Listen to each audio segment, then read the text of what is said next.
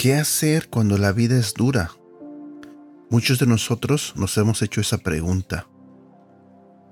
¿Qué hago cuando tengo problemas de salud?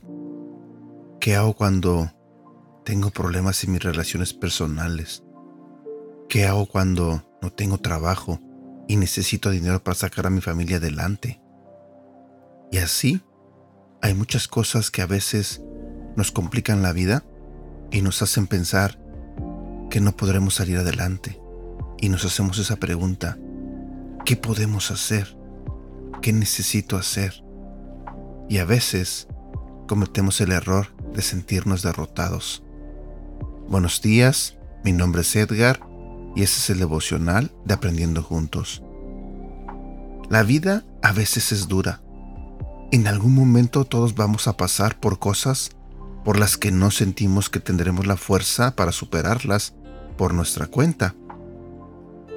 El fin de una amistad, la muerte de un miembro de la familia, la ruptura de nuestra familia. Cuando nos enfrentamos a cosas así, nos preguntamos cómo vamos a superarlo. Cuando nos enfrentamos a circunstancias desafiantes, podemos seguir el ejemplo de Pablo. Él escribió este versículo a los filipenses desde la prisión, un momento en su vida en la que las cosas ciertamente no parecían estar bien, pero en lugar de renunciar a Dios, le pidió la fuerza para perseverar. Y nosotros podemos hacer lo mismo, no importa cuán desalentadoras y difíciles sean nuestras circunstancias, podemos pedirle a Dios la fuerza para superarlas. Mi pregunta para ti el día de hoy es, ¿Qué situación o circunstancia difícil estás enfrentando en este momento?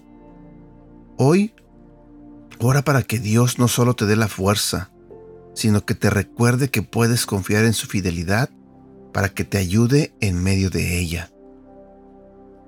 Versículo para recordar. Filipenses capítulo 4, versículo 13. Cristo me da fuerzas para enfrentarme a toda clase de situaciones. Curiosamente, este devocional me llega en este momento en mi vida cuando ah, tengo algunos problemas de salud. Específicamente, tengo infección en mis oídos. El domingo en la iglesia le pedí al pastor Orlando que orara por mí. Y hoy quiero pedirle a todos ustedes que me ayuden a orar por mí, para que mis oídos puedan sanar a veces tienden a dolerme un poco y me mareo mucho. El doctor dijo que era porque tenía inflamado el tímpano y eso me provocaba desequilibrio.